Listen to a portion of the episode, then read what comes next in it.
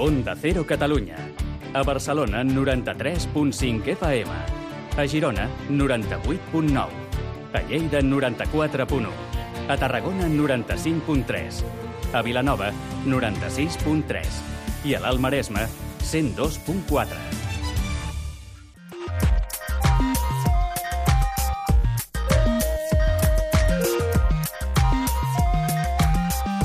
Made in Japan, amb Ramon Soler Padró.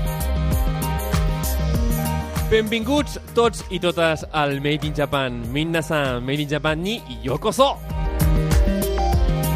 Avui portem un programa centrat a la idiosincràsia nipona i és que a l'actualitat coneixerem el perquè del moviment Kuto, que segur que molts heu sentit a parlar, que és un moviment feminista al Japó que vol eliminar el requisit de portar sabates de taló per part de les dones a la feina. A la tertúlia, seguint amb el tema d'idiosincràsia, parlarem amb dues persones que coneixen molt bé la cultura nipona i, sobretot, la manera que tenen els japonesos de fer amistats de xerrar de negocis, de com porten la seva vida personal, el seu dia a dia, però sobretot també de com es comporten amb la parella i sobretot com lliguen al Japó, que això és molt i molt divertit. I per acabar, a l'emprenedoria descobrirem el taller d'estampats japonesos de la Yuna Kono.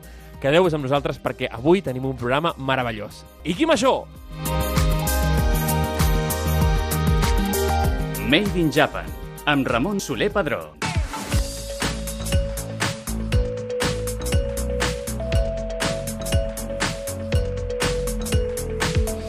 I a l'actualitat del Made in Japan eh, d'avui, com ja us avançàvem a l'entrada del programa, volem conèixer més de prop el moviment Kuto, aquest moviment eh, que les dones al Japó demanen igualtat a l'hora d'anar a la feina, que no se les obligui a anar en talons. I és que a moltíssimes oficines japoneses és un requisit indispensable per poder-hi per poder treballar.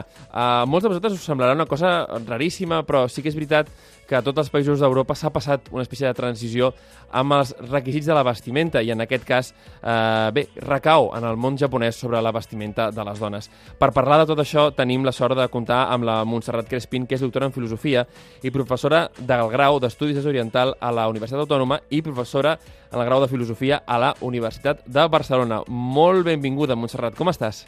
Què tal, Ramon? Com estem? Fantàsticament. Explica'ns, aquest moviment Kuto, eh, per, què, per què apareix ara al Japó?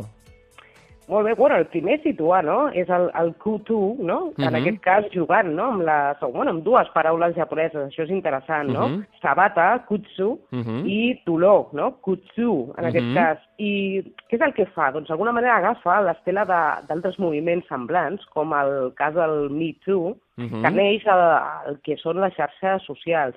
Per tant, és una campanya digital, en aquest cas, impulsada per una jove, no? la Yumi Ishikawa. Uh -huh. I el que reclama aquesta, aquesta jove és que les empreses, diguem que no puguin estar legitimades per exigir a les seves treballadores el codi de vestimenta. I en el cas de les dones, el fet de portar talons, no? talons alts. I també podem pensar doncs, altre tipus de mm, codi de uh, vestit, no? com pot ser el uh -huh. tema de uh, la faldilla. Per tant, és un moviment que neix com a denúncia, i que ha tingut un ressò social, no? És la importància també de les xarxes socials en aquest cas, no? De fet, Ramon, tu i jo ara mateix estem parlant d'ell. Uh -huh. I el que intenta, doncs, és això, no? Que el govern prohibeixi que les empreses puguin obligar a les seves treballadores aquest codi de vestimenta a la feina, no? Entenent, d'alguna manera, que és una pràctica discriminatòria. Escolta, també veiem que al Japó el tema de la vestimenta al, a la feina és una cosa que es prenen molt seriosament. De fet, el famós salariment, no? el salariment uh -huh. que diuen allà, doncs sí. és el, el típic treballador japonès que quan un visita el Japó van tots absolutament iguals i potser aquesta, aquest, aquest moviment Kutu eh, intenta trencar això, no? És a dir, començar a trencar-ho ja no només eh, de part, diguéssim, de, de, de la dins de la figura de la dona, que és òbviament molt important, però també mm. aquesta uniformitat, veritat, doncs que, que fa que tots els treballadors al Japó eh, vagin sempre igual.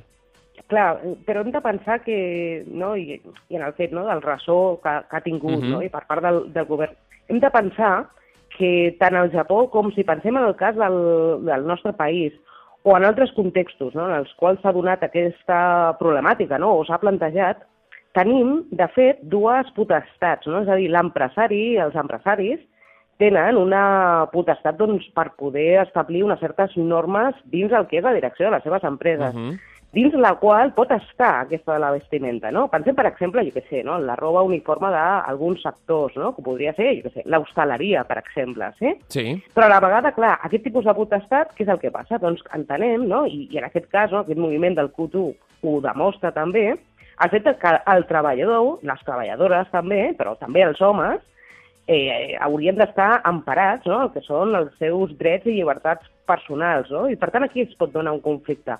Clar, el, el fet és com, diguem, limitem la potestat que pot tenir l'empresari i la fem, diguem, o la posem en equilibri doncs, amb aquesta llibertat de les persones, en aquest cas.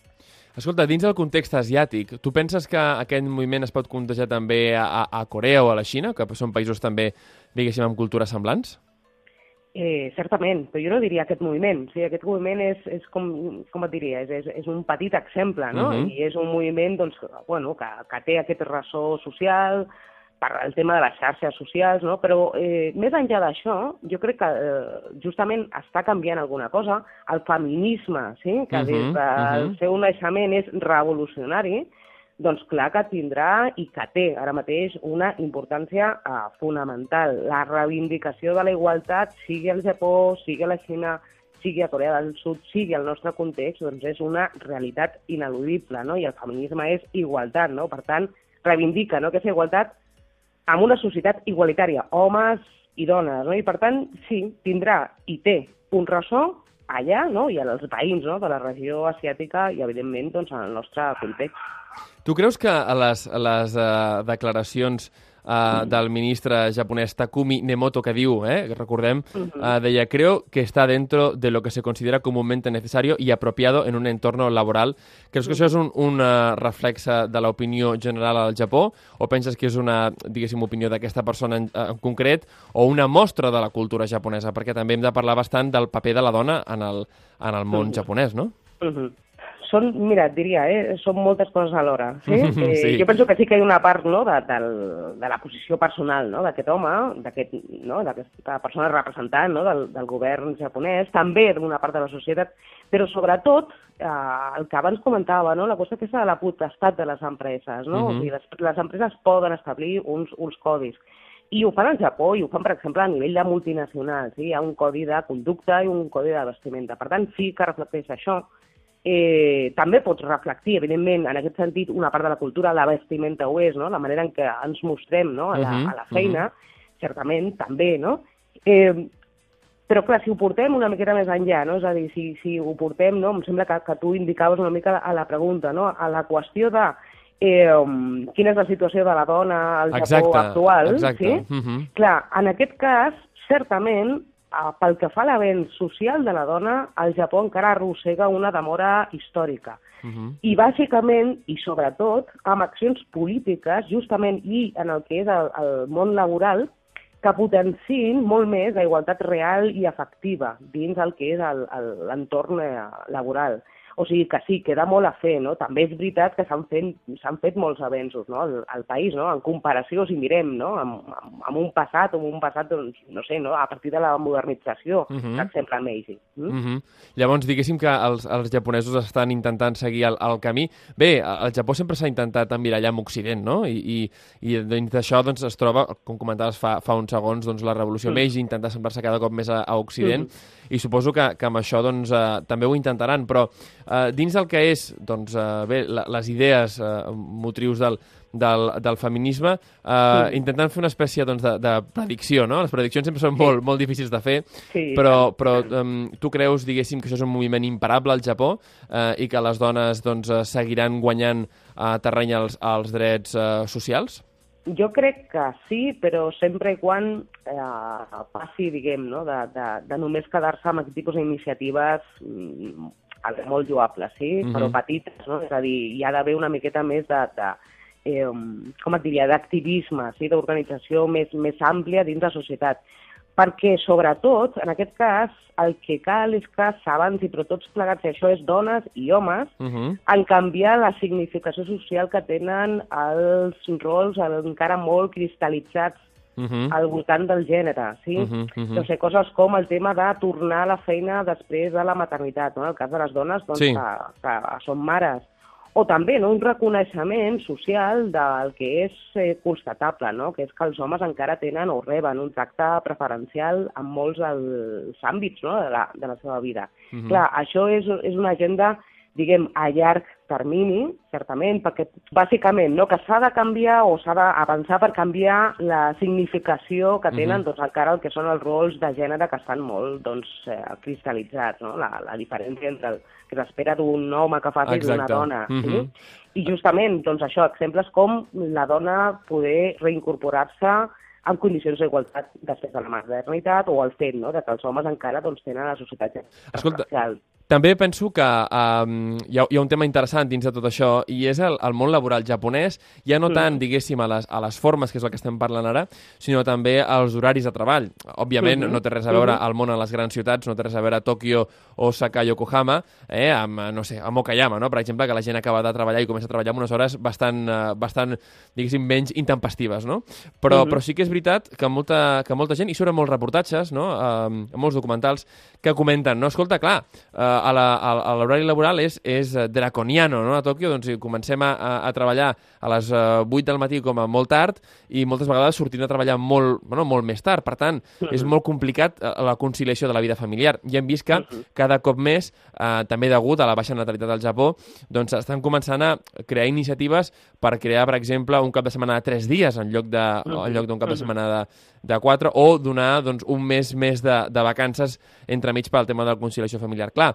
ens trobem en una ciutat japonesa que, en el fons, té un greu problema a l'hora doncs, de, de conciliar el tema familiar, eh, que en el fons implica doncs, que tant eh, pare tant pare com mare doncs, eh, s'involucrin en, en, en, bueno, en formar una família no? I, i en tenir una descendència, amb una productivitat d'un país doncs, que l'ha de mantenir eh, dins, diguéssim, de, de, de l'entorn de competitivitat que hi ha doncs, amb els seus veïns, que són eh, l'Àsia, Corea del Sud i la Índia. No?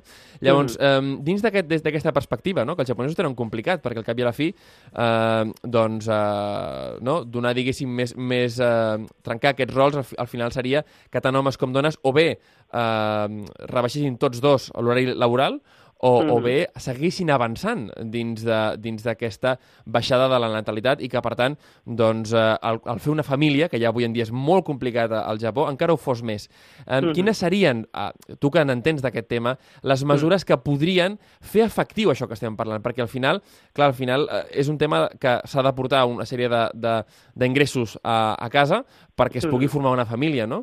I mm. molta gent al Japó diu, escolta, sí, però és que a nosaltres ens funciona. Vull dir, molta gent et diu, molta gent jove et diu, és igual que sigui l'home o la dona, no? Vull dir, però hi ha un que ha d'estar treballant tot el dia i l'altre que s'ha d'estar mm, pels fills, no? Mm. És, és una, una dicotomia que s'hauria de poder trencar. Però com es trenca això? Eh, bé, aquí has donat amb la clau, no? eh, es trencaria si penséssim en la idea de la corresponsabilitat, primer uh -huh, de tot. Uh -huh. sí? o sigui, el fet, per exemple, no? tenir fills doncs, no és la dona la que ha de eh, necessàriament ser de cuidadora, uh -huh, sí? Uh -huh, uh -huh. Eh, això d'una banda, no? I això, com, com comentàvem abans, és una qüestió de valors, no? I això té una llarga trajectòria, no?, per canviar, doncs, a, doncs en fi, no? unes qüestions molt, molt de valors eh, socials, no?, i ètics, també. I després, canviar també el, el, el paradigma aquest. Eh, uh -huh. Comentaves tu el tema de la productivitat. Mm? Clar, eh, més hores a la feina no vol ser, eh, o no, es tradueix necessàriament en ser més productiu. Totalment, sí? totalment. I això està demostrat. Sí. Per tant, és una qüestió de, de, canvi, de canvi de cultura empresarial, uh -huh. eh, justament.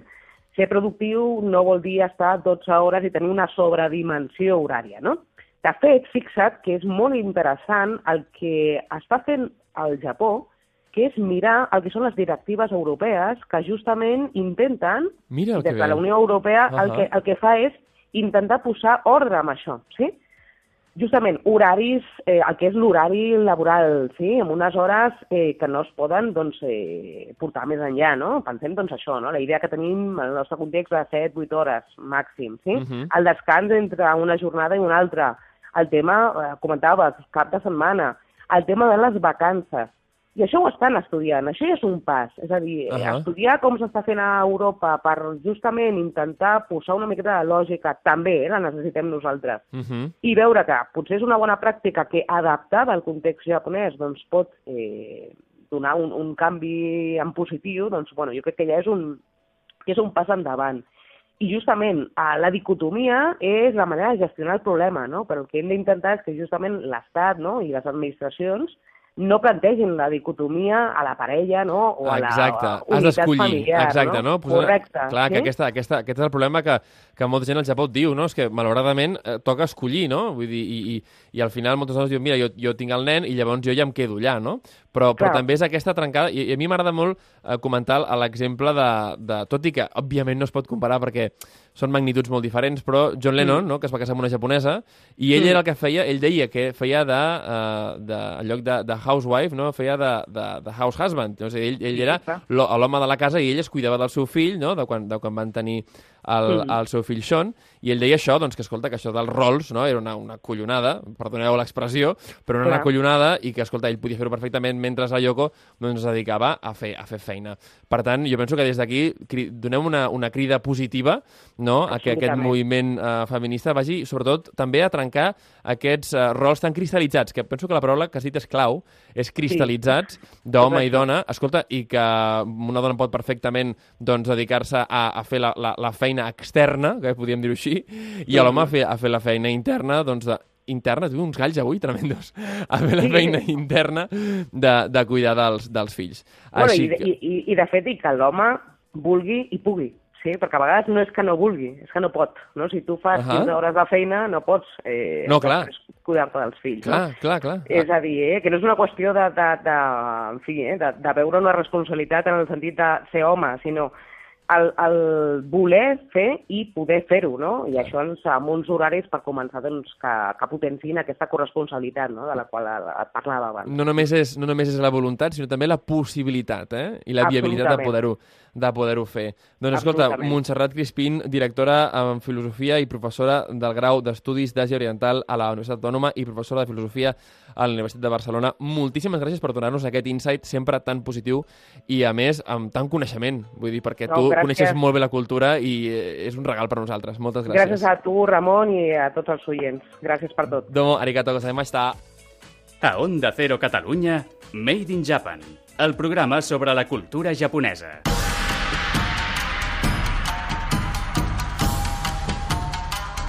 A Onda Cero Catalunya, Made in Japan, el programa sobre la cultura japonesa.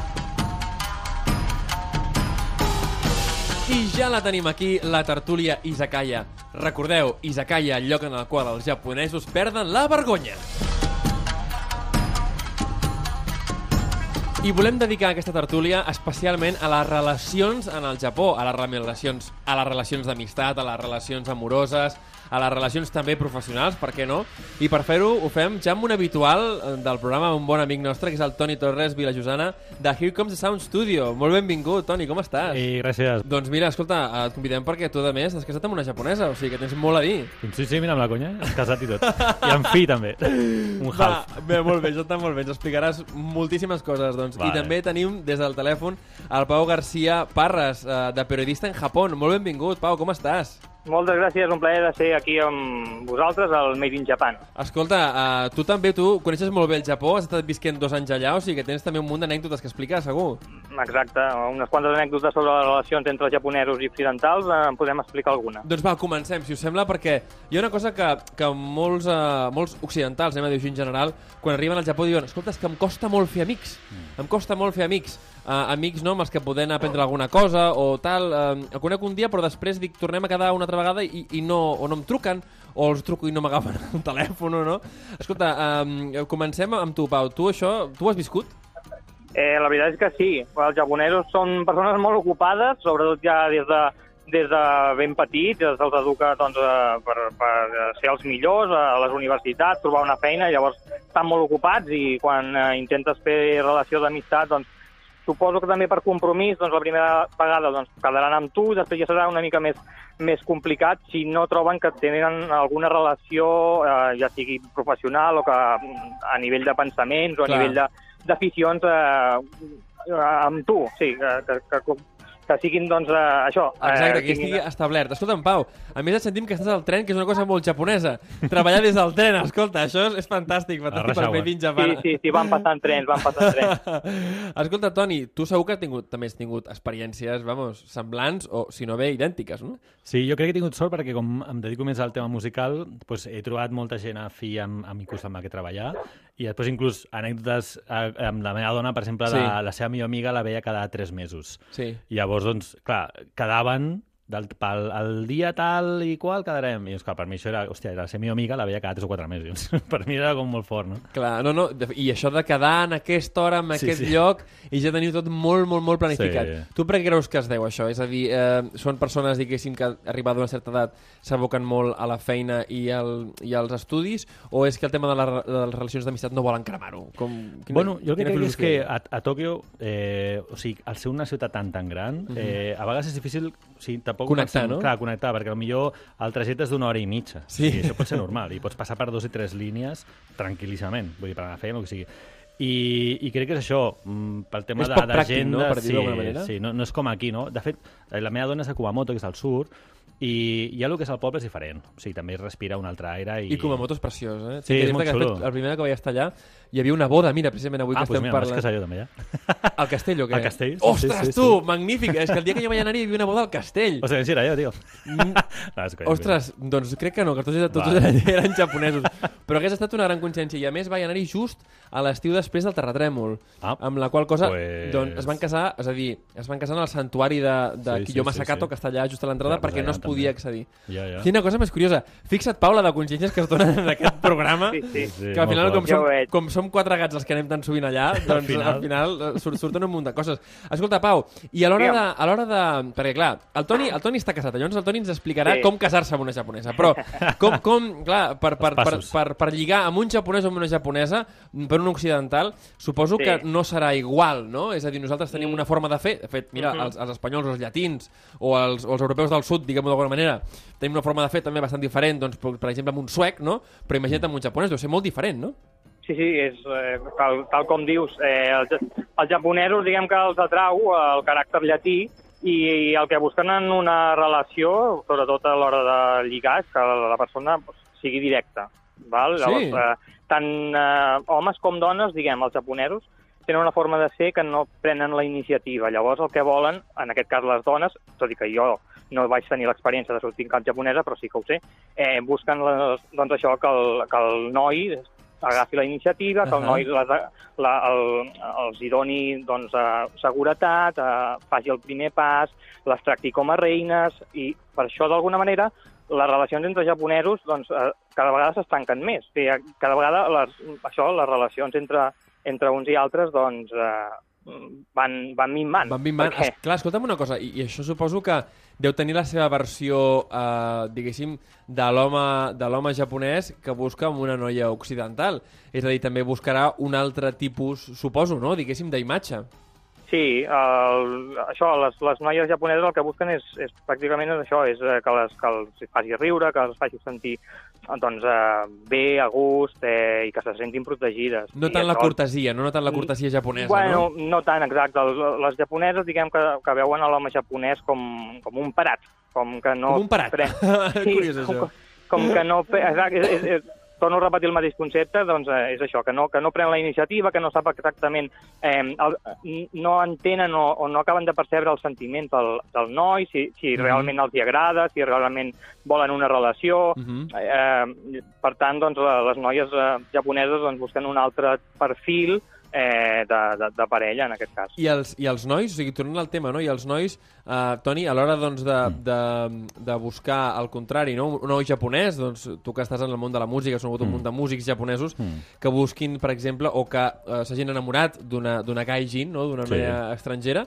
Eh, per què? És a dir, qui- quina, quins trets distintius doncs, els hi poden cridar més l'atenció? I mira, precisament, uh, aquests dies està un amic meu, eh, bàsicament han coincidit, que és de, és, ell és de, de Xiva Uh -huh. i la noia és de València. Ja s'han casat i tot. Que bo. Sí, llavors, jo el que trobo és que han tingut, pues, eh, ell li agrada molt Espanya des de fa, des de fa Mhm, molts anys i tal, mhm. i crec que primer ja, ja li fa sentir la cultura bastant propera, perquè jo he trobat a vegades, hòstia, que no són tan diferents. Vull dir, òbviament, sí, són molt diferents, bla, bla, bla. Però, Però hi ha coses que, yeah. hòstia, són clavats. I, i sempre que els veig junts doncs, m'han trobat doncs, això, un equilibri, no? Un equilibri, sí. O sigui, més normal del que a vegades pensem de dir, hòstia, és com impossible. No, bueno, hi ha gent per tot, no? Vull dir, I aquests doncs, estan molt bé i, hòstia, la veritat és que ara s'han canviat de casa, i com sempre els problemes de cada dia, no? de treballar, de feina... De... Ah, exacte. més, més enllà del tema cultural, no? Exacte, que, ho han sabut, sí. ho han sabut superar. Però escolta, sense entrar, sense entrar en premsa amarella, que es diria, no? però, però clar, tu estàs amb una, amb una japonesa. Sí, Explica'ns sí, sí. una mica, és a dir, com, com, com és el, aquesta relació i si hi ha temes culturals ah. eh, que són curiosos de, del vostre dia a dia, potser, no? Sí. Hosti, hi ha, o sigui, que tens uh, els xocs culturals, que mm -hmm. ells també tenen això del el xoc culture, o sigui, això ho diuen, sí i, òbviament, que nosaltres som molt més, molt més directes a l'hora de fer qualsevol cosa, com per exemple a l'hora d'ajudar a la gent a fer qualsevol cosa. I això ja és una cosa que es fa d'una altra manera. Uh -huh. o sigui, sempre es pregunta, sempre en comptes de d'anar directament, no? Sí, o, com, o cridar, o com fem aquí, que, bueno, anem, això està bé, jo crec que està bé, això. Però, bueno, vull dir, ja és d'una altra manera. Es poden sentir atacats. o sigui, uh -huh. tu tens, potser la intenció d'anar a ajudar i potser es senten atacats. I dir, conya, ben què vol aquest tio, no? Que, que no vist en la meva vida i, i a vegades passen coses aquestes. De totes maneres, la meva història eh, o sigui, va venir gràcies a aquest noi també que està aquí, que em va mm -hmm. introduir a, com en una trobada que vam fer. I a més, el més acollonat és que ens vam trobar a Roppongi. Amb el qual, Ostres! Clar, o sigui, sembla que com Roppongi és l'estàndard, però jo més com explicava jo a les profes japoneses, perquè jo vaig estar 3, 20, 3 anys vivint allà, em diuen, ah, eh, Roppongi. Doncs es va pensar que potser la, la meva dona era una fresca, no? Exacte, sí, sí, sí, sí, sí. Però que en realitat va ser com totalment anecdòtic perquè vam anar allà, però perquè sí, vull dir... Sí, perquè no va, va sortir la nit, va anar, sí. va anar, i fue por esos derroteros. No, no, diu, clar, clar, vull dir, no, no anàvem per aquest rotllo. I de fet jo no anava cap perspectiva. De fet jo mm. crec que aquest va ser el tema. Que una perspectiva i doncs vam... Els millors plans sempre surten quan no els planeges, eh? Exacte, sí. I jo no esperar res perquè tu el que vinc estarà bé. Ah, exacte. sí, sí, això no falla. Escolta, sí, i llavors, uh, clar, vosaltres teniu un fill en comú sí. um, i, i per tant has pogut experimentar moltíssim la vida en, en, en família sí. amb una persona que ve del Japó. Canvia sí. molt la vida en família? És a dir, és, sí. és, molt, és molt diferent. I clar, els teus sogres són japonesos, sí, no? Sí, sí, sí, són de Kumamoto. Són de Kumamoto, sí. llavors clar... És de poble poble. O sigui, jo he anat a, a, a llocs d'Unagi, del rotllo, aquesta casa té 200 anys i foten de tota la vida, saps? Que o sigui, bo. com el poble d'anar a Vic, pues, i ha estat guai. El, el, jo, jo crec que el més important per a la família uh mhm. -huh. és que la família estigui junta el que és el, el, el nucli. El, el cap d'any. Sí. Ah, ah, o sigui, cap d'any. L'1 de gener. Uh -huh. O sigui, més que anar, jo què sé, al Sakura, que també està molt bé, eh, sobretot a aquesta època, sobretot pels gent de poble, que on vas als, al, bueno, en famílies van als temples Clar, i aquest rotllo. Perquè... El temple de la nit, el santuari sí, el dia següent, tot el sí. rotllo aquest, no? La, el 75% de la família de la meva dona són Shinto, uh -huh. i doncs clar, és una altra manera també de... no és tan budista, vull dir, és com, bueno, creuen en alguna superior, però bueno, vull dir que... Sí. Que es fa com per traïció. Fantàstic. Escolta, uh, Pau, tu dins, de, dins de, del, del que has experimentat en el, en el Japó, ens podries donar doncs una espècie de tips pels nostres oients, no? uns truquets a l'hora doncs, de, de fer amistats, ja uh -huh. siguin, ja siguin d'un gènere o d'un altre, indiferentment, sí. no? Però sí, sí. alguna, alguns trucos perquè per no anar tan perduts moltes vegades, no? Perquè això que tu ens comentaves, doncs, que la gent al principi sí. doncs, queda amb tu per compromís, no? Perquè, escolta, jo vull quedar bé amb aquesta persona, però a l'hora de fer les amistats, doncs quins, quins consells els hi podem donar als nostres oients? Mm, vale. Eh, el primer consell és que els japonesos són amants i eh, molt, utilitzen molt les xarxes socials. Llavors, tot el que són eh, textos, eh, ells utilitzen un, un sistema de missatgeria que mm -hmm. es diu mhm. Line, mm -hmm. que, no és el, que no és el WhatsApp. Eh, el del conillet el, blanc, eh? Exacte. El, els missatges per, eh, per xarxes socials eh, són, un, són un, un clàssic. Eh, llavors, per eh, intentar doncs, eh, contactar amb l'amic o amb el, la persona a la que t'agradaria eh, tenir una relació romàntica, doncs eh, els missatges i les xarxes socials són el, el, el punt número 1. I després, eh, si vols ja anar més al, al tema de lligar, eh, uh -huh. amb, el concepte, hi ha un, eh, repeteixo, hi ha un concepte japonès que es diu el nampa, uh -huh. que és anar a spots o anar a, a llocs concrets, per exemple, a, a Tòquio n'hi ha, a Osaka n'hi ha,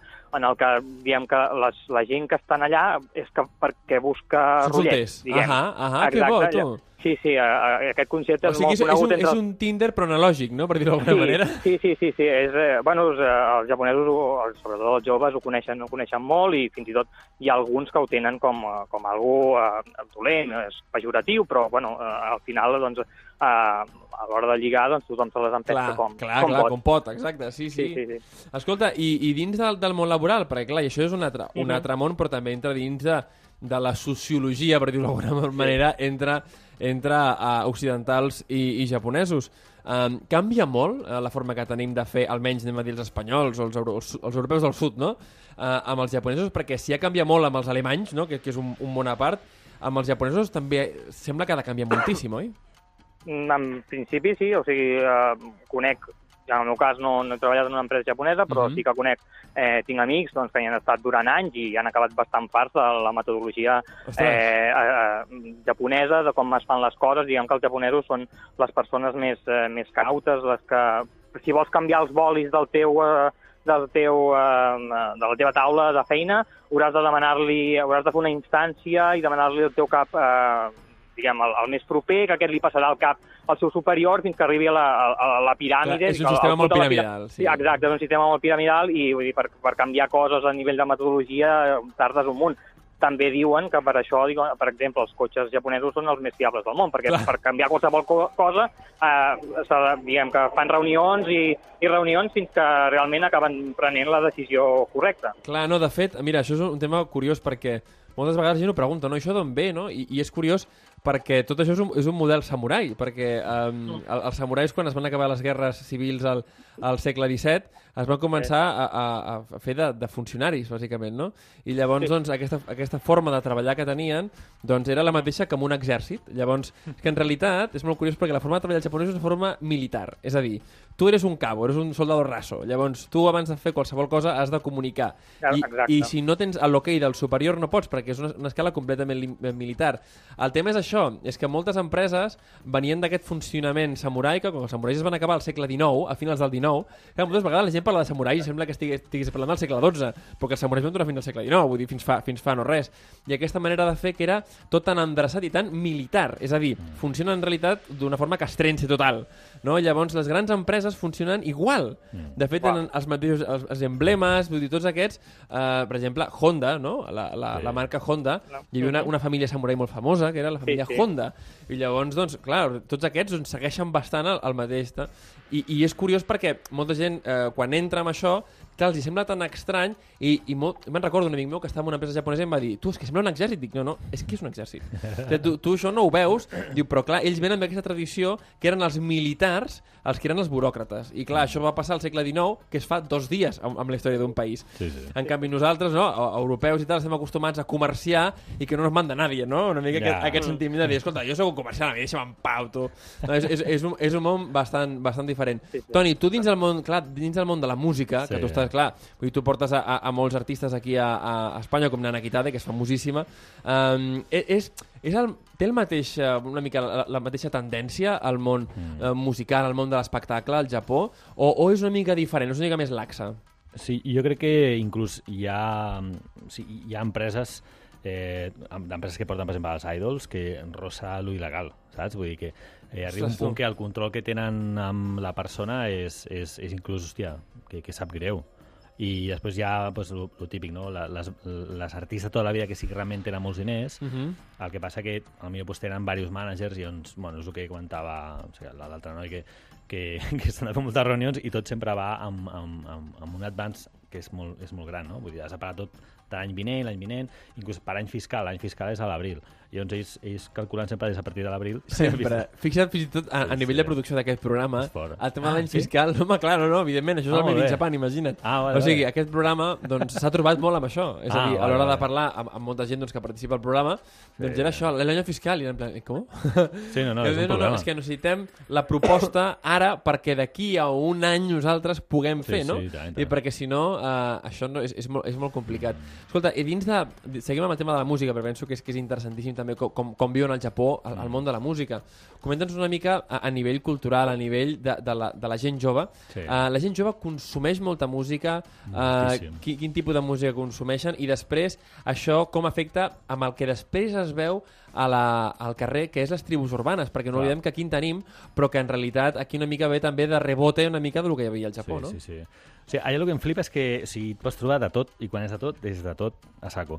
Inclús rockabilis, que encara els veus amb els propers i tal. Molt, molt, els encanta. Això és molt eh? guai. Sí, sí, sí. sí. I després hi ha zones, com per exemple eh, la zona aquesta de Taixidadori, que mai me'n recordo. Harajuku. Harajuku. Uh -huh. I Shibuya i tots aquests jocs, que és, que és on la, la gent jove pues, pot anar allà. Que encara hi ha botigues de discos. Que Mhm. Els discos encara, per exemple, la Nana Kitade, que ara hem fet el single aquest, eh, imagina't, o sigui, eh, jo no havia mesclat encara perquè sabíem que, tot i que vam gravar al novembre, fins al maig-juny no, anàvem a, no anàvem a a fàbrica. O sigui, perquè eh, passava aquí com als anys 90, que per anar fabricant eh, tenies que enviar el disco pues, un mes, dos mesos o tres mesos abans perquè hi havia cua. Això aquí avui en dia, ja Ja saps, no. a Europa en 24 hores tens els CDs ja editats perquè ningú edita i ja saco. Però en canvi encara s'edita. I valen 3.000 yens, que són com 25 euros, i la gent ho paga, tio. O sigui, és com... Inclús les entrades de bandes joves, de bandes que no Sí, són famoses, sí, sí, sí. també valen això, 3 i 4.000 yens. Escolta, que bé, tu. Sí, sí. Mira, no, això... aquí que jo que soc músic, quan tenim l'entrada l'hem de fer molt barata, perquè si no la Sí, sí. gent costa que vingui. I Eh? a part, els, els pubs fan una cosa que, que és eh, la consumició obligatòria del rotllo, que quan arribes et donen, hi ha, un, hi ha un bar que et dona una pua, Oh, i llavors aquesta pua val 500 gens. I amb això et donen una birra. ostres, que bo. sigui, és l'entrada i a part 500 gens de consumició. O sigui que ho separen, a més. Però hi ha molta cultura, està molt bé. I a més, una cosa que m'inflipa el tema dels estudis, que he currat allà, que pots currar 24 hores. O sigui, tu pots jugar a les 2 de la matinada un, un, un estudi per, per gravar. Òbviament més barat, amb el qual és més interessant, però també a l'accés que tenen nanos de 14 anys A als- estudis professionals és molt més gran. I És molt més fàcil. I inclús estudis d'assaig, que hi ha llocs com el No Estudio, que necessites un carnet, que Sí, també tinc i tal, sí. tenen bucs d'assaig on és fàcil trobar més Abugis, Marshalls, eh, bateries de puta mare, Sakai, bueno, Tama, Pel, tot això és japonès. I, Sí, i que- Roland, i- i ho tenen, no, sí, ho sé. Allà està allà. Fantàstic, ostres, que bo. Sí, sí, és una passada. Que bo. Escolta'm una cosa, uh, clar, Pau, tu que has estat visquent allà, com, com viuen els, els japonesos també el tema de la, de la música, de la cultura idol? Perquè això també, al final, uh, els fa relacionar-se molt, no? E- És un, és un al·licient que tenen per, uh, per fer amistats i per descobrir persones noves, oi? Sí, sí. Eh, al meu parer, crec que és una, una tendència de, dels jovenets, eh, Ahà. 13, 14, 15 anys. A partir d'aquesta edat, diguem que tota aquesta cultura pop més de- de- d'idol, d'anar a veure els espectacles, sobretot eh, el, la principal grup, el principal grup és el AKB48, Sí, que són un, una, un, bueno, un grup de noies que, que canten i ballen i es, es, tornen, es tornen bojos els japonesos. Eh, però sí, sí, és, eh, la cultura pop, la cultura del, de l'idol al Japó no té, no, no, no, no té contrast, o sigui, no, no es veu enlloc, enlloc més. I Clar, no, per no té aquí, res a veure amb les Spice Girls, no? Vull dir, No, no, no, que va, va. Sí. Només has d'anar només has d'anar a Shibuya i veure les, uh, les pantalles que Sí. hi ha amb els, amb, amb els videoclips dels artistes del moment i uh, allà al voltant doncs, pots trobar tota mena de merchandatge, tota mena de, de els discos, les uh, vídeos, bueno, és una barbaritat uh, aquest, aquest fenomen al, al Japó i la veritat és que bueno, els japonesos també ho utilitzen com una, com una eina per, per relacionar-se uh, entre, entre ells. Ahà. Escolta'm, uh, seguint una mica, diguéssim, amb, amb, uh, amb tot aquests, aquest temps que tu has estat visquent allà, tindries alguna, alguna anècdota que, que vulguis compartir d'aquests moments tan curiosos que es donen moltes vegades entre japonesos i occidentals, de dir, ostres, hem entès coses completament diferents dient, dient semblant uh, el mateix? Això t'ha passat? Mm, sí, m'ha passat sobretot amb el tema de la... Bueno, hi ha- un tema curiós, és el tema de la reverència, el tema del, del demanar perdó. Sí. Eh, de, per, eh, bueno, et demanen perdó per, per tot. Si, toc, si et toquen al carrer, doncs eh, es, es disculpen, sumimasen, o uh, com nasai, eh, i, és, i és curiós perquè, clar, la primera vegada que vaig estar, que va ser el 2019, no en teníem massa idea de la cultura japonesa. I clar, quan vaig començar a veure que tothom em feia reverències, no vaig entendre doncs, això, que no volen importunar, doncs, sobretot el, als estrangers. I llavors va ser una de les primeres anècdotes que vaig viure quan vaig aterrar al, al Japó per primera vegada. I també tinc una altra, que és que va ser al revés, tornant. Uh. -huh. Els japonesos eh, són eh, doncs, molt... Eh, no fan soroll, quasi bé, són eh, molt poc cridaners. Sí, molt discrets, eh, sí, sí. Sí, sí, molt discrets, i, i bé, va ser, va, ser diguem, en el vol de, de tornada, fas dos vols, no? Ara, fins ara no hi ha, no hi ha vol directe des de Barcelona, doncs jo fas el primer vol, que en Mhm. principi normalment hi ha molts japonesos, tot en silenci, no hi havia sorolls, tu podies descansar, dormir tranquil·lament. Va ser agafar eh, el vol, de, en aquell cas, de, de Frankfurt a, a Barcelona i i va ser increïble el contrast. Tothom cridant, tothom saltant pels seients, bueno, una cosa esperpèntica. I llavors em vaig adonar realment que la meva aventura al Japó s'havia acabat. Sí. Em vaig agafar aquest, aquest, aquest vol de, de tornada i, bueno, sí, sí, són, són aquestes diferències doncs, que fan... És un bajón, m'encanta, Toni, és un bajón, és un bajón. És un bajón. Sí, sí, quan tornes, és pitjor. Escolta, va, i ara ens, ens queda l'anècdota del Toni. Toni, alguna anècdota així curiosa, diguéssim, d'algun moment Lost in Translation?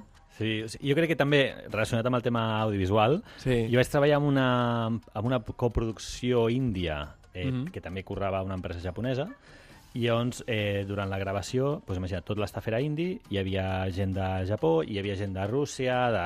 com un xiste, no? I també estava sí, hi havia tots els Un països. català, un francès sí, i sí. un italià, Al final, sí. espanyol malis, no? no però, eh, llavors, hòstia, me'n recordo que els indis són bastant caòtics a l'hora de fer eh, el que són les escenes. I el, els capos, me'n recordo que per dia teníem el call, o sigui, el, el calling de, de cada actor, Mhm. doncs a les set i mitja tal, Eh, el- L'escaleta superben superbé, parida, no? inclús el rotllo de a, qui, eh, a quina hora es posa el sol, a quina hora surt, vull dir, tot això a saco, eh? per la llum, sí, eh? Això t'ho puc ensenyar si vols, ja es fliparàs. I llavors, al millor eh, deien, avui fem l'escena 2.23, per exemple. Llavors arribaven allà i si estava pensat per aquesta, aquesta cantonada, arribava el director i feia hòstia, pues m'agrada més allà, no sé què, llavors que el japonès, o sigui, eh, hòstia, se, li- se li posava la cara així com... Saps allò que un tic? Allò, pues, sí, a saco. Llavors, a les dues setmanes eh, van dir, hem de fer una reunió en el, en el Family Mart aquest, no, Sí. un Family Restaurant d'aquests, i hòstia, t'ho juro, eh, el japonès quasi plorant i, i cridant en anglès, que no l'havíem sentit parlar en, anglès mai, My head will explode. Saps el rotllo? O sigui, tenen un límit. Tenen un límit. Sí, I aquest, el- aquí el vaig veure, va ser com, hòstia, tio, clar, perquè t'ho imagina't, fer canviar tot el set de rodatge Clar. a una escena que, clar, tot això ho havíem passat pues, amb, amb escaleta, amb script, tot aquest rotllo, no? De, I, i Clar, era i- molt i- dramàtic. i I, he pensat, dic, hòstia, això és xungo. I l'indi és més americà, potser, eh? És més, escolta, va, anem a canviar això, Ah, ara exacte, me n'he sí. donat, tingut una idea boníssima, anem a canviar, anem a Sí. donar-li la volta. I el japonès, en canvi, cuidado, pánico, entramos en modo pánico i això, vamos això a... no ho hem parlat, no? sí, sí, a més que tenien el camió que s'havia jugat tot l'equip i al millor el que s'havia jugat no es feia servir. Saps? Vull dir que era, hòstia, Clar, que clar, realment clar. era bastant més dramàtic del que... Ostres, que curiós. que, Humara Movies. Sí, que sí. curiós, que curiós. Escolta, us tinc que donar les gràcies a tots dos, a, a tu, Toni, eh, Oh, que ja ens coneixem des de, des de ja fa bastant de temps, home. que sempre ens vens a parlar de, de música japonesa, i en aquest cas també doncs, sobre les teves pròpies experiències a nivell personal i també a nivell professional, que Sí. escolta, és super enriquidor. Toni Torres, eh, des de Here Comes the Sound, i també el Pau García Parres, moltíssimes gràcies. Eh, seguirem el teu blog, oi, que és periodista en Japó? Exacte. Seguirem el teu blog Sí, i moltíssimes gràcies també per donar-nos el, el teu, la teva visió sobre, sobre la teva vida al Japó i també sobre la, la cultura i la idiosincràsia dels japonesos, que és, sens dubte, divertidíssima. Moltíssimes gràcies a tots dos. Merci. Un plaer. Fins la pròxima. Arigato gozaimashita. Matane!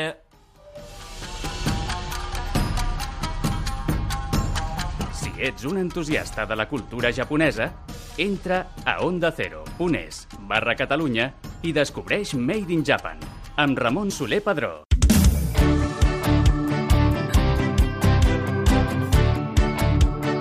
Onda Cero, Catalunya. Et mereixes aquesta ràdio.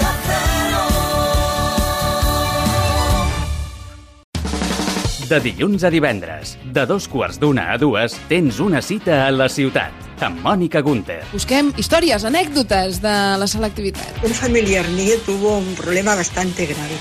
Le acababan de operar de un drenaje en el oído y llevaba puestas unas gasas. Y cuando fue a hacer la selectividad pensaban que tenía puesto un pinganillo. La verdad, la tuvieron que inspeccionar toda y comprobar que dentro no llevaba nada. A mi el que em va passar va ser que l'alarma, per una cosa estranya del mòbil, em va sonar justament, no em va sonar quan tocava despertar-se, sinó que em va sonar enmig de l'examen. A la nostra època no hi havia mòbils. És el que estava pensant ara mateix. Mira, aquest problema no el vaig tenir jo. T'expliquem què passa a prop teu, l'actualitat que t'envolta. Això és La Ciutat, amb Mònica Gunter. Cada nit, de 9 a 10, tota l'actualitat del futbol a l'Ona Esportiva. S'ha de reforçar molt aquest espanyol per aguantar el ritme de tres competicions o no? Home, molt, molt no ho sé, però una mica sí. Ja no només per les tres competicions, sinó perquè començarà la temporada molt aviat i se li farà molt llarga. Necessitarà tirar de molts jugadors, Rubi. I resistir la tentació de no vendre. Escolta, si arriba una oferta interessant, jo crec que faria bé vendre, sempre igual l'oferta sigui sucosa, si no, no. Rubi és un molt bon entrenador, és molt, molt bona persona, tot i que sigui de Vilassar de Mar, jo és que sóc de Vilassar de Dalt. Ah, amigo. Ha piqué entre els vilassars? Sí, home, i tant. A veure, és qüestió de prioritats. Saber que la prioritat és primer la Lliga, després l'Europa League i després has de fer un equip per la Copa. Jo crec que s'ha de complementar. El gran valor de l'Espanyol és ser un club trampolí, que la gent vingui a l'Espanyol perquè tindrà minuts, perquè podrà créixer, perquè podrà evolucionar i perquè és un club amb sentiment. Ona Esportiva. De dilluns a divendres, de 9 a 10 de la nit, tota l'actualitat del futbol amb Albert Arranz.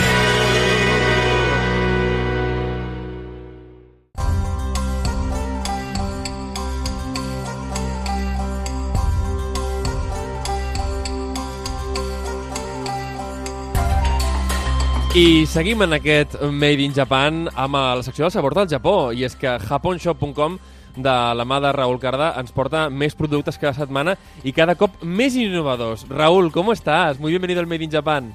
Muy bien, muchísimas gracias. Oye, Muy cuéntame, es que, oye, nos traes cada vez cosas más divertidas. Además, yo, o sea, ya, ya habíamos comentado que me encanta Dragon Ball, pero también Detective Conan. Es que aquí en, en, eh, en Barcelona, en la tele, pues siempre a la hora de comer, cuando íbamos al instituto y tal, eh, cuando venías, ibas a casa para comer y tal, te, te tragabas los, los, los capítulos de Detective Conan. Y aquí tenemos una soda de Detective Conan maravillosa. Cuéntame.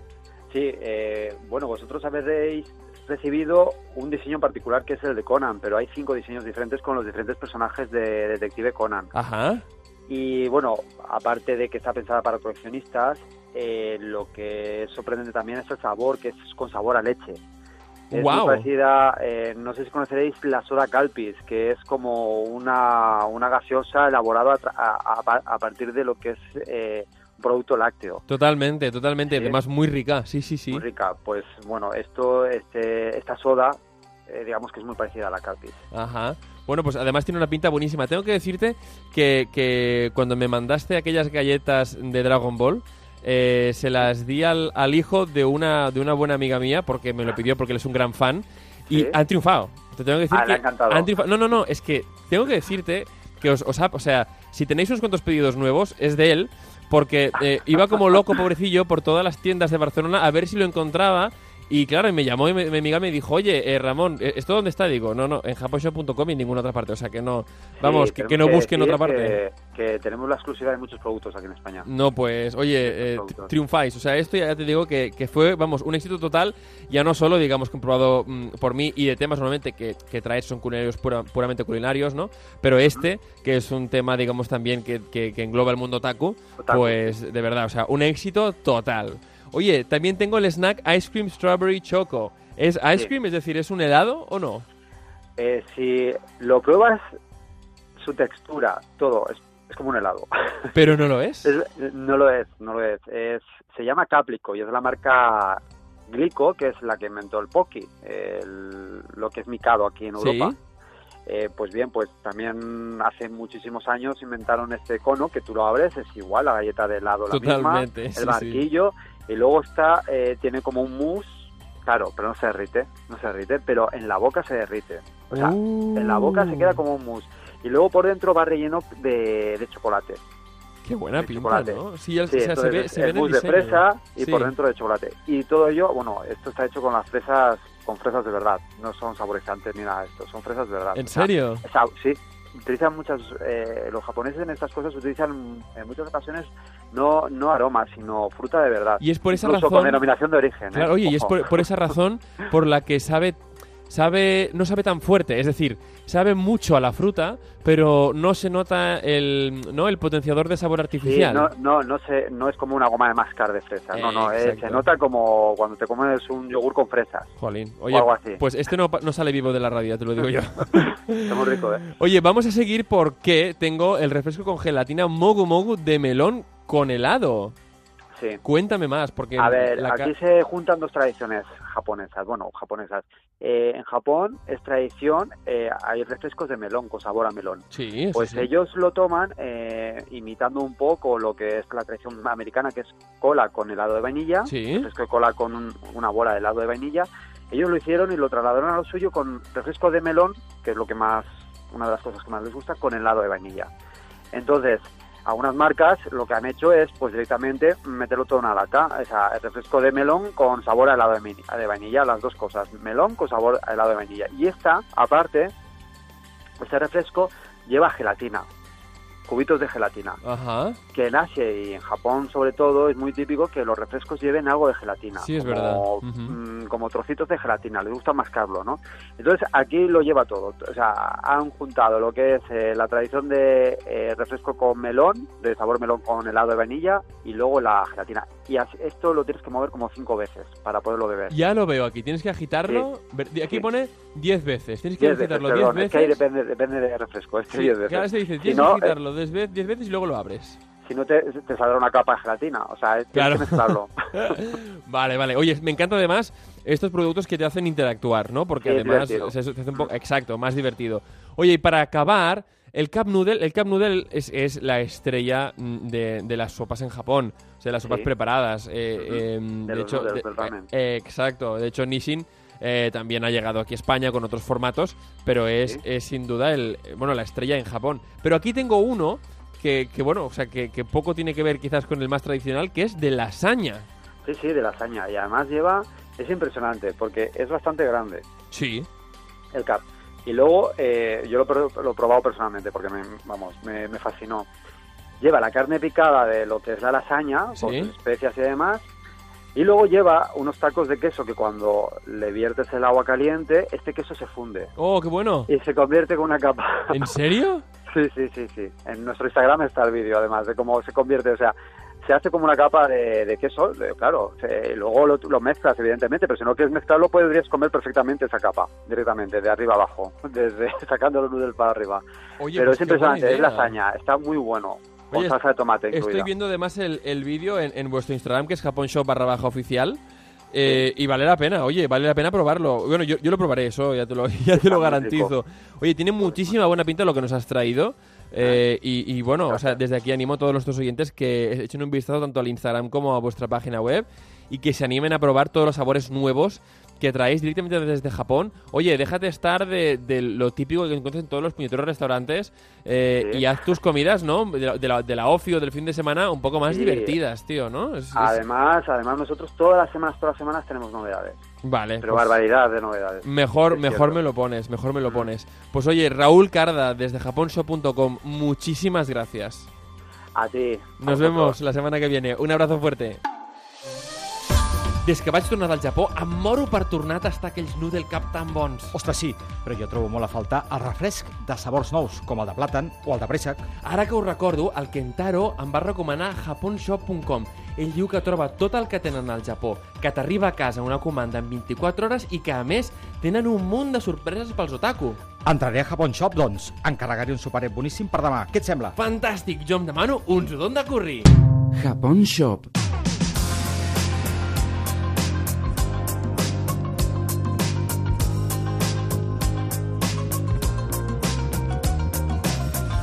I ja sabeu que per acabar el programa ens agrada sempre donar un cop d'ull a aquelles iniciatives que tinguin a veure amb la cultura japonesa a casa nostra. I en aquest cas ho fem descobrint el taller d'estampats japonesos Yuna. I ho fem amb la seva propietària, amb la Yuna Kono. Muy bienvenida al Made in Japan Yuna. ¿Cómo estás? Bien.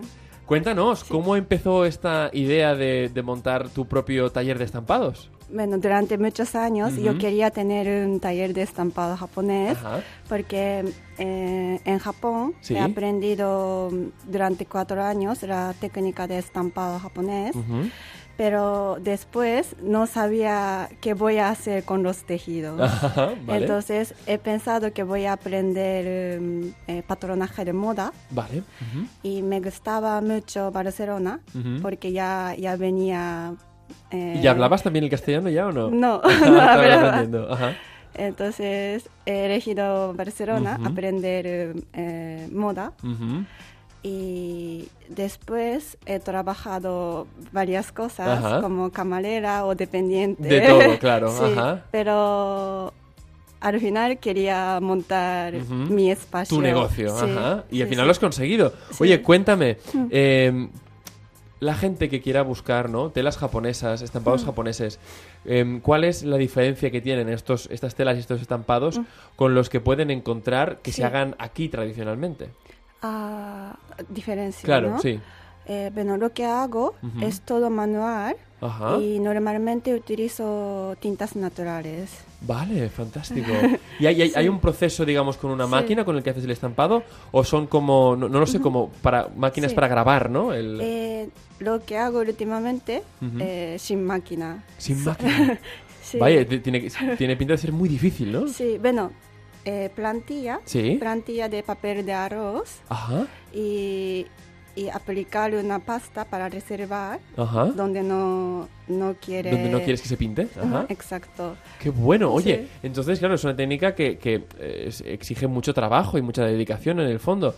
Eh, al final, estas telas, eh, ¿para, qué, ¿para qué van destinadas? Supongo que, que se podrá hacer un kimono con ellas, pero no todo el mundo querrá hacer un kimono, ¿no? Sí, bueno, ah, tradicionalmente hacía kimono, Mm. pero ahora puedes hacer ropa o complementos, Ujú. cualquier cosa. Cualquier cosa. sí. Eh, ¿Hay alguna prenda en especial que pienses que eh, no la gente se puede hacer con, con est- esta tela y estos estampados? Alguno, no sé, alguna prenda japonesa a lo mejor que sea también muy de prêt-à-porter, ¿no? Quizás. Lo que hago Ujú. eh, es ropa normal. Ujú.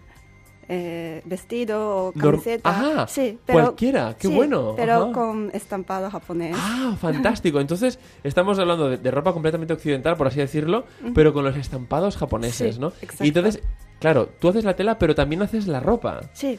Oh, y eso es fantástico. Entonces, estás creando tu propia moda y tu propia tendencia. Sí. Oye, ¿tú crees que la gente en Barcelona tiene ganas de vestir estampado japonés? ¿Hay, hay ganas de...? ¿no? Ah, espero que sí. no, eso seguro. De hecho, ya sabes que, que, bueno, que está muy, muy de moda la cultura japonesa. Eh, oye, ¿y, y, ah, y a qué tipo de personas tú crees que iría ¿no? enfocado tu, tu estilo de moda?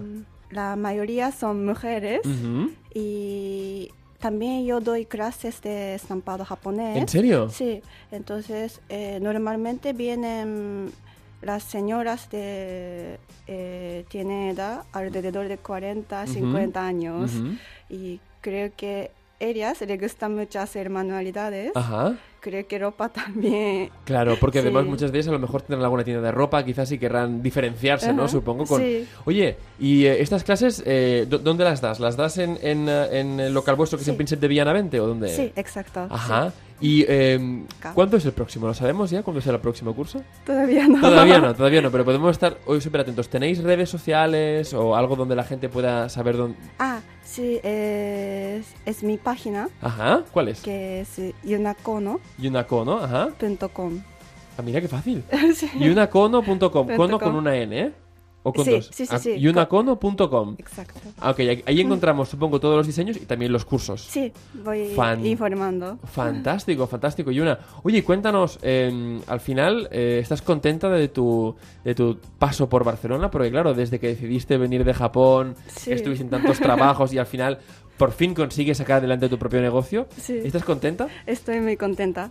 Sí. Y oye, ¿crees que, que los barceloneses y la gente de España en general eh, va, va a aceptar bien o, o va a aceptar con, con ilusión tus productos? ¿Crees, ¿Crees que sí? Eh, igual tarda un poquito porque todavía no, no es muy conocido las técnicas, pero poco a poco me gustaría... eh, Que fuese famoso, sí. seguro, claro que sí, va a triunfar como todo el mundo. Pues tenemos muchas ganas de verlo. Eh, cuando tengas algo, mm, tráelo un día, te vienes con, a vernos y lo traes, que nos hará mucha mucha ilusión y haremos una foto, ¿vale? Vale. Y así lo enseñamos a nuestros oyentes. Sí. Yuna Kono, muchísimas gracias desde Taller de Estampados Yuna. Nos vemos muy pronto, ¿de acuerdo? Vale. Arigato gozaimashita. Arigato gozaimashita. Matane. Made in Japan, amb Ramon Soler Padró.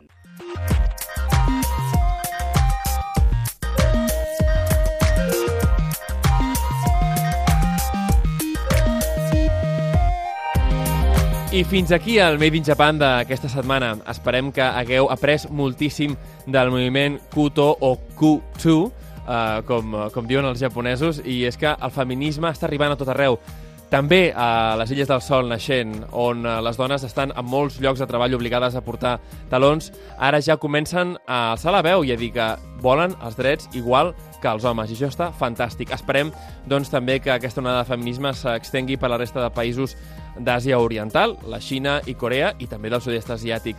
Espero també que hagueu après moltíssim de, bé, de com interactuar amb els japonesos, ja sigui en un ambient d'amistat, en un ambient amorós i també a la feina, que a vegades és molt complicat, ho sabem, però s'ha de tenir paciència, és una cultura molt diferent que ha estat aïllada del nostre entorn occidental durant molts i molts anys i que tenen una manera de fer molt seva, però ja sabeu que els japonesos ho fan tot amb moltíssima perfecció i que tenim molt i molt i molt que aprendre.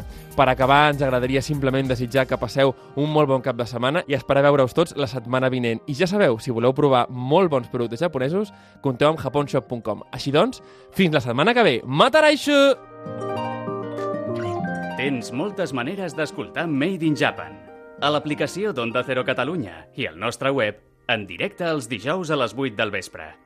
A la carta, sempre que vulguis, a través del podcast disponible a ondacero.es barra Catalunya i a l'FM els dissabtes a les 6 del matí.